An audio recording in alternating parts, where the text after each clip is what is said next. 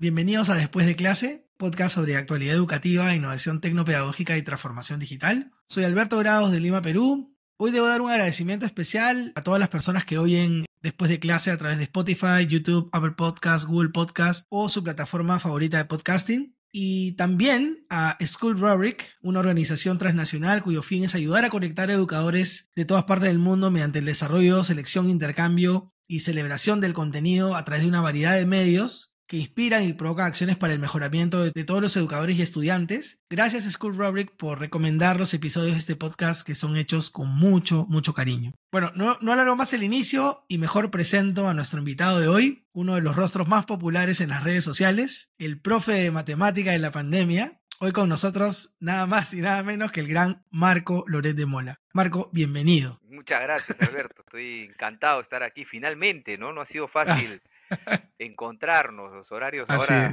los tuyos, los míos, todo se, complicó, pero ya, se logró. Al fin estamos reunidos. Un gran saludo para todos los que están escuchando.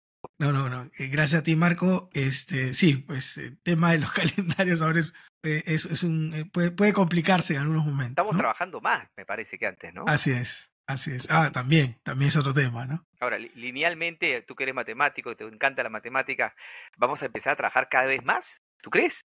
Es, una muy buena pregunta. Yo creo que los, las diferentes formas de trabajo que tenemos ahora pueden generar el hecho de que, de que trabajemos más porque podemos trabajar desde cualquier lugar.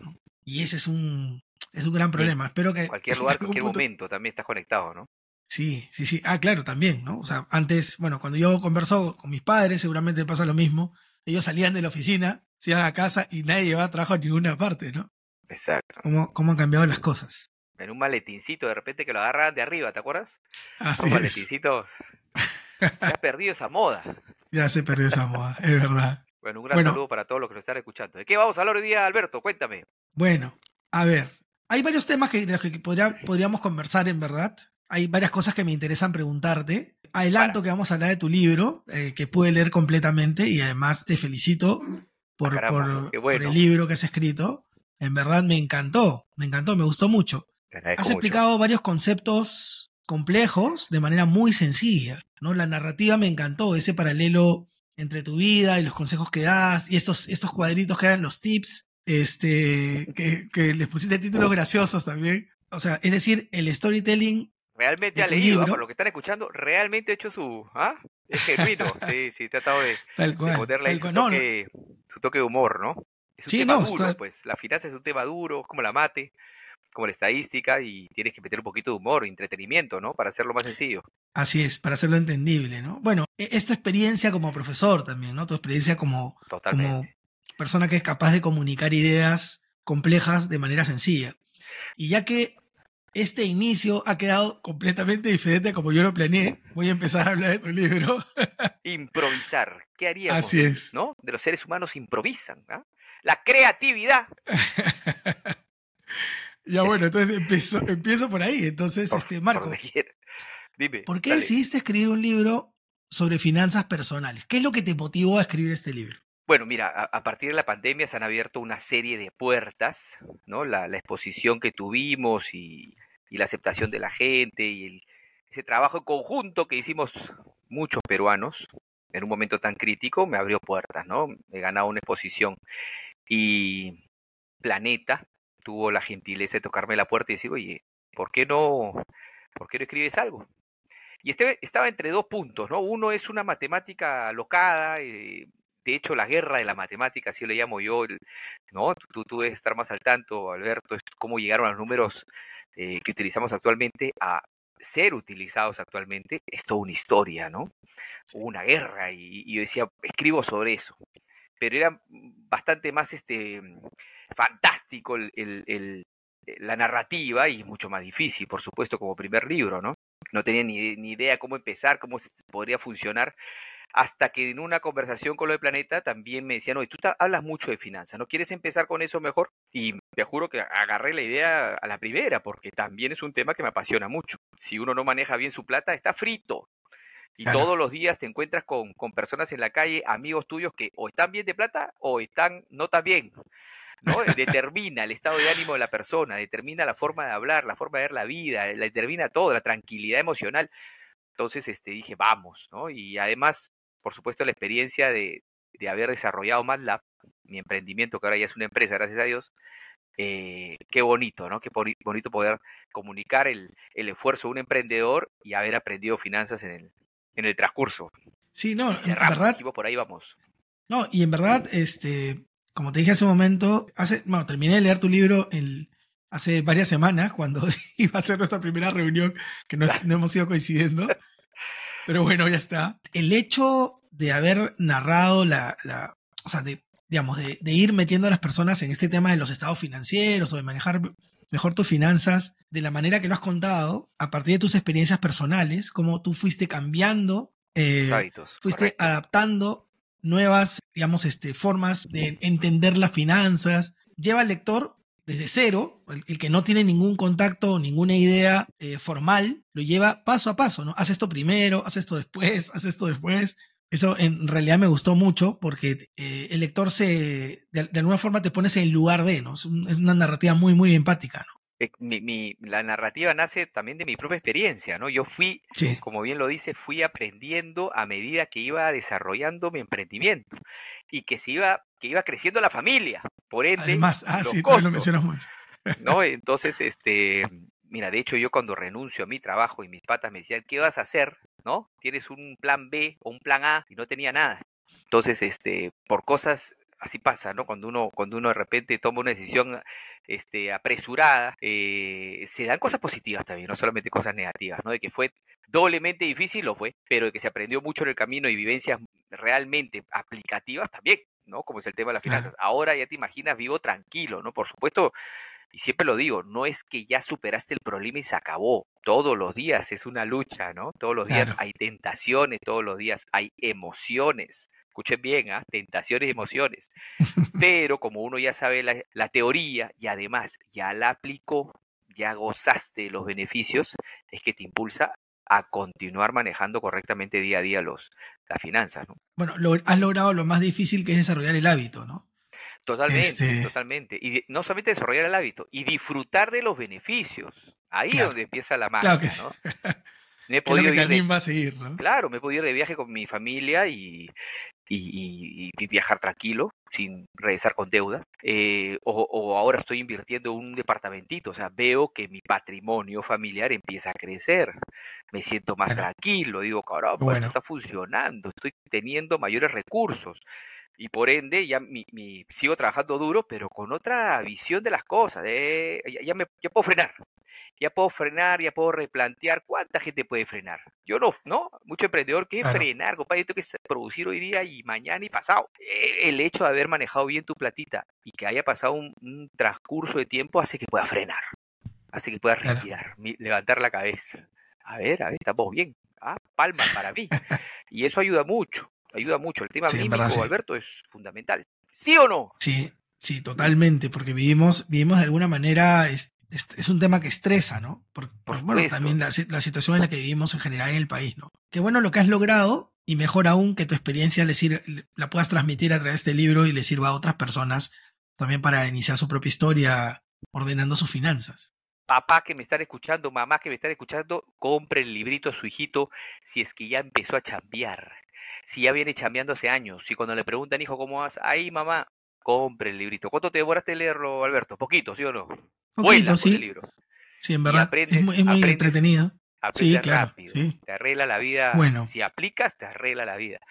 Y no porque lo haya inventado yo, ¿no? Es la teoría que está ahí, resumida y, agrupada. bueno, en este, verdad, yo, yo te digo, yo, yo eh, como, como tú, he enseñado matemáticas por muchos años eh, también he tenido Gracias.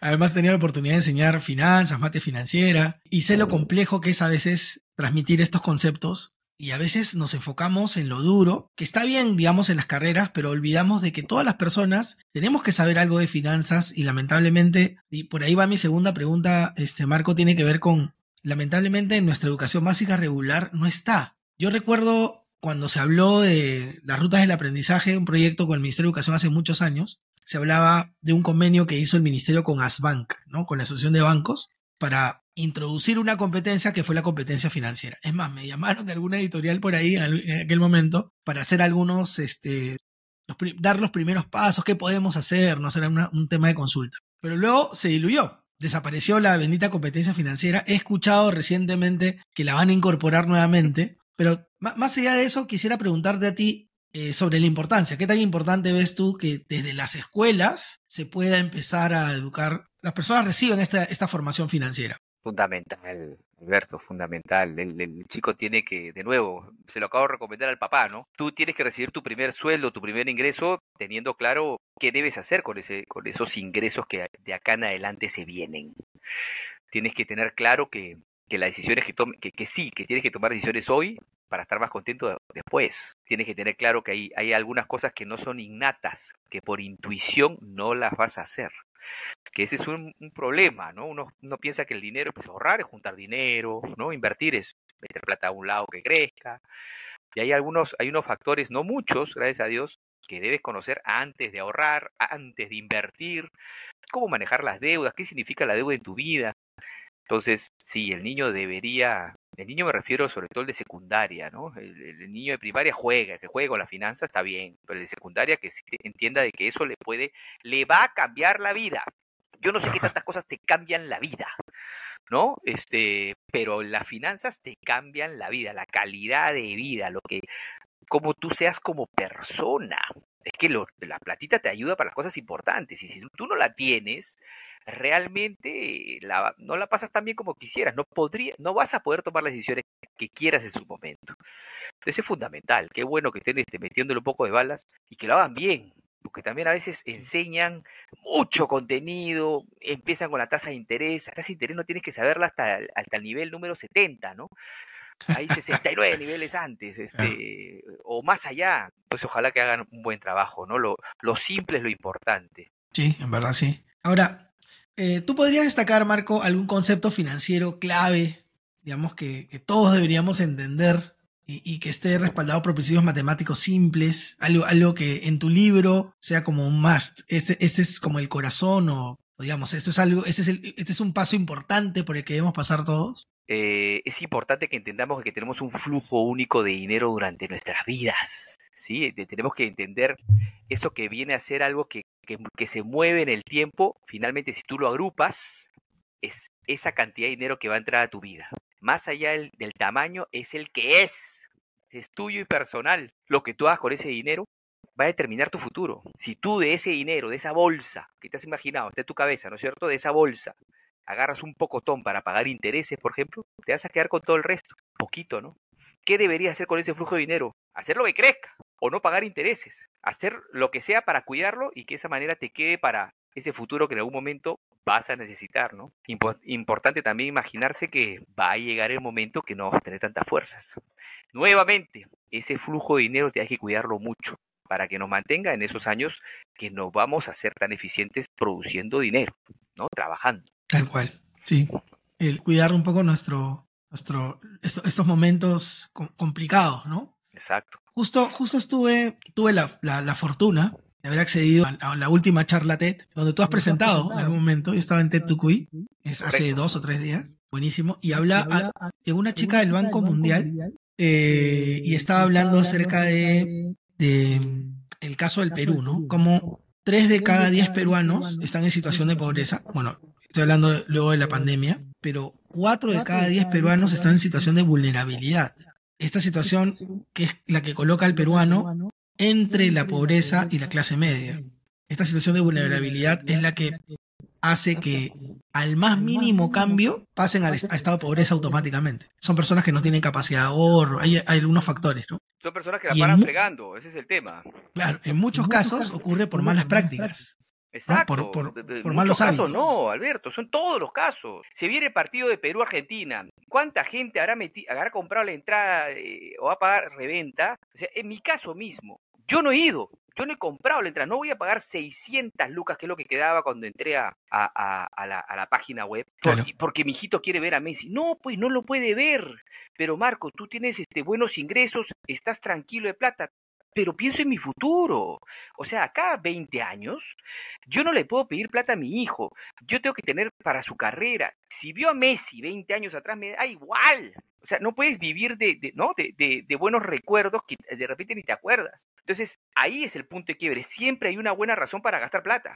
¿Y cuánta gente que está en situación difícil, ponlo en el lugar que quieras? Por supuesto, los pobres están en una situación re difícil, ¿no? Tienen muy poco margen de, ¿no? de control, a veces que no te alcanza.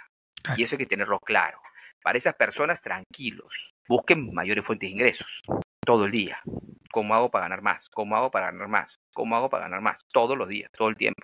Y empieza a crecer. Pero para los que ahí más o menos alcanza, no pueden vivir de lujos o de maravillas todos los días, porque en algún momento la pagas. ¿no? Entonces, este, si una, pongo mi ejemplo porque digamos que, mis ingresos eh, están bien, están controlados, pero tampoco puedo hacer locuras, qué pena, lo veo por, por mi televisión, ¿no? Con mi cervecita y ya está no se puede gozar siempre. Eso es lo que tenemos que entender. A cualquier nivel, ¿ah? para una persona que tiene muchísimo dinero también debe tener un límite. Y si cruza ese límite, se va a meter en problemas financieros. Entonces, eso es, eso es. La mayoría de personas que tienen problemas es por las decisiones que tomamos todos los días, Alberto, ¿no? Me voy a almorzar y debería almorzar con 12 soles, no, hoy día me provoca el de 30. Y eso genera esa, e, ese, ese problema. ¿Por qué? Porque si te viene el dentista, que no lo habías calculado, pucha madre, o se te viene el, impuesto de la casa, que tampoco lo habías calculado. Entonces todo va sumando en ese mes, ¿no? O la medicina de los chicos, que son, varían pues todos los, todos los meses. ¿Cuántos imprevistos hay? En, situación de, de, previsión, previsión todo el tiempo. ¿Por qué? Porque de nuevo, ¿cuál es el objetivo principal de como los padres? Es darle valores a nuestros hijos, ¿ah? que, sean, que sean competentes, que sean ciudadanos de bien. ¿Y sabes qué más? No pedirles plata cuando, sean, cuando nosotros seamos viejos. Ese es nuestro, nuestro, nuestro objetivo como papá. claro, Alberto, lo que estoy diciendo es bien serio. Si tú pretendes que tu hijo te mantenga, lo estás fregando a él, que no haga plata. Le, estás cargando una responsabilidad que no debería Por supuesto, es, nuestra responsabilidad. Entonces, hay, hay, eh, así es como uno debe manejar el dinero, porque es un tema bastante importante, ¿no? muy de acuerdo contigo en, en, realidad en todo lo que has escrito en el libro. Me, ha gustado mucho, te lo repito y te felicito por, por haberlo hecho, porque estaba revisando también hace, hace poco un libro que yo hace muchos años compré, hace muchos, muchos años compré de una universidad, no voy a decir el nombre, que, se llama Finanzas Personales, ¿no? Estaba revisándolo un poco también antes de esa entrevista y cuando lo leí me di cuenta de lo distante que está de, lo que has escrito. Es un libro que está orientado a las finanzas personales, pero que literalmente es muy duro. O sea, yo, yo veo a una persona que no tiene muchos conocimientos de matemática leyendo ese libro, digo, pucha, esto lo va a entender pues el 10% de las personas, ¿no? Este, cosa que, que, es absolutamente contraria a lo que has escrito tú. ¿no? Y insisto, por el hecho que también se llama matemática en, en, en, lo mucho que me ha gustado porque es, es algo que se puede compartir. Es algo que lo puede leer un chico, es algo que lo puede leer una persona este, que está iniciando, que tiene su primer trabajo, como bien decías, antes de decir comprar el carrazo ¿no? Que es lo primero que se compran los chicos a veces cuando están este. Yo lo hice. En su primer trabajo. Sí. Y le pones equipo, le pones aro, le pones alerón, le pones, lo pones monstruo. Y no te y, ojo, y también, Marco, ¿qué significa? ¿Que no puedo poner mi carro? No, sí tengo. Pero piensa en ese futurito. ¿Te imaginas, Alberto, cuando empezábamos a trabajar como profesores, que no ganábamos mal porque nos rompíamos el alma chambeando? Así es. ¿ah? Y hicimos empezado a guardar un poquito cada mes, hicimos invertido ese poquito cada mes, tú y yo estaríamos en mejor condición económica de todas maneras, ¿no? Así a los 17 hicimos tomar esa decisión, un poquito, en vez de 36 chelas, 35, este, ¿no? Un poquito, hace la gran diferencia. Te agradezco por, por, lo del libro y también considéralo como un regalo esta Navidad. ¿ah? Si no es que es verdad, debes tener amigos que no están tan bien económicamente y por 49 solcitos le puedes hacer un regalo lindo, ¿no? Oye, léete esta vaina, compadre, y, ya, sal de misio, ¿no? Este, puedes ayudar a bastante gente. Sí, bueno, y debo añadir para las personas que nos están escuchando o nos van a ver, que bueno, tengo la, la suerte de conocer a Marco hace mucho, no digo hace cuántos, para no revelar la edad. Es que empezamos a, trabajar chivolos, ¿no? Chivolos. Arranqué a los 16 años. Una maravilla también. Empezar a trabajar chivolo y a tener tu platita con conocimiento, pero faltó eso. Pero bueno, por lo menos no tenemos miedo de trabajar, no, no tenemos miedo de que no caiga al mundo. Ah, seguimos remando. Marco, me gustaría hablar un poquito acerca de MATLAB. Tú eres cofundador de MATLAB. Parte de la historia, no, bueno, tu historia en el libro también habla mucho acerca de MATLAB. ¿Cómo empezó? Bueno, que es una, empresa que creaste con tu papá, ¿no? Para ayudar a los estudiantes en el aprendizaje de las matemáticas, ¿no? este es un tema que, bueno, particularmente me apasiona mucho, como sabes. Las matemáticas a menudo se perciben como difíciles y abrumadoras, ¿no? Casi siempre que se quiere poner un ejemplo de, de lo feo que fue la experiencia escolar, la gente dice como cuando me enseñaban matemáticas, ¿no? Cada vez que quiere alguien hacer una analogía sobre algo que es difícil, usa el ejemplo de las matemáticas.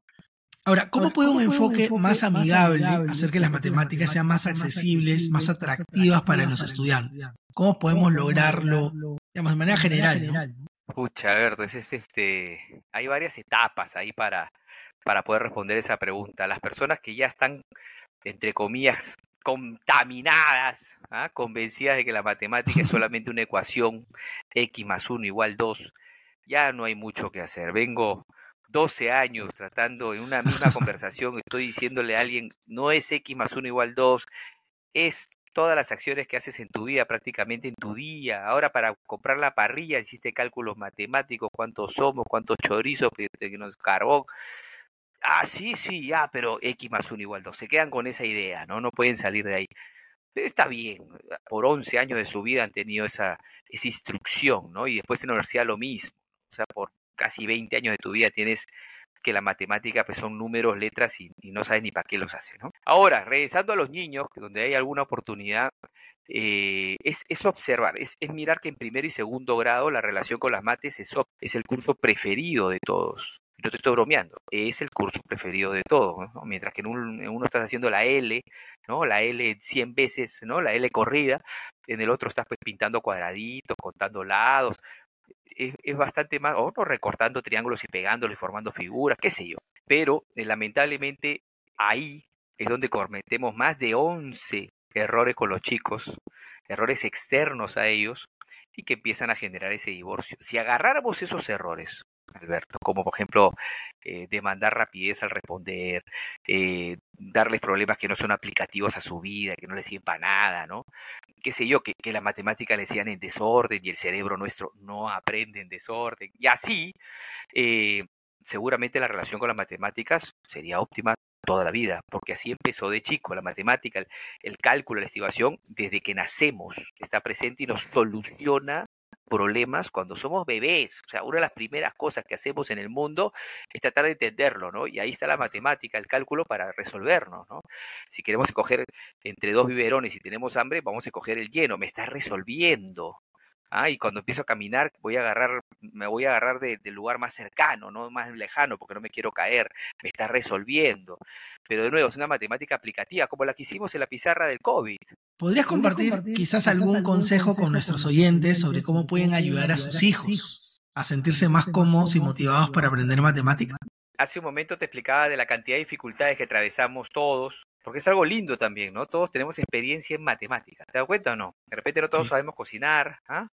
no todos sabemos sobre astros, pero sobre la matemática todos hemos, tenemos una experiencia que ha durado años. Sus hijos lo más probable es que pasen el mismo, las mismas dificultades que pasen ustedes. No ha cambiado mucho la matemática eh, desde que se le enseñan a, a ustedes, papás. ¿Qué nos queda de nuestra trinchera? Hacerles ver que la están usando en todo momento. Y para eso, y es complejo, ustedes mismos tienen que ver cuándo lo están usando en todo momento. Desde estadística en fútbol, por ejemplo, que ayuda mucho, te hace ver muy rápidamente, ¿no?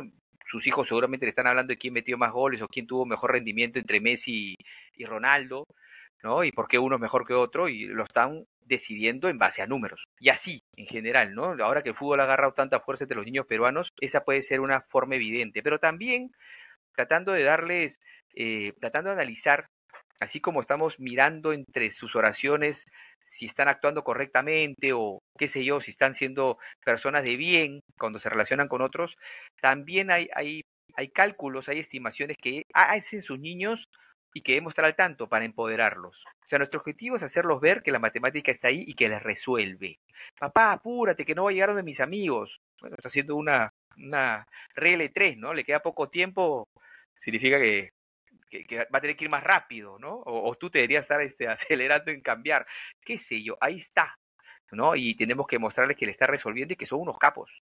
Porque papás, todos somos unos capos en estimación y en cálculo. Todos. Es imposible no serlos. Seríamos unas plantas. ¿Está bien? Entonces, este, hay que ir eh, mostrándoles. Y por ejemplo, yo estaba, yo estaba hace poquito, le di mi cámara, mi, mi teléfono un pata para que nos tomara unas fotos a mí a Miñori, a Miñori y a mí, perdón.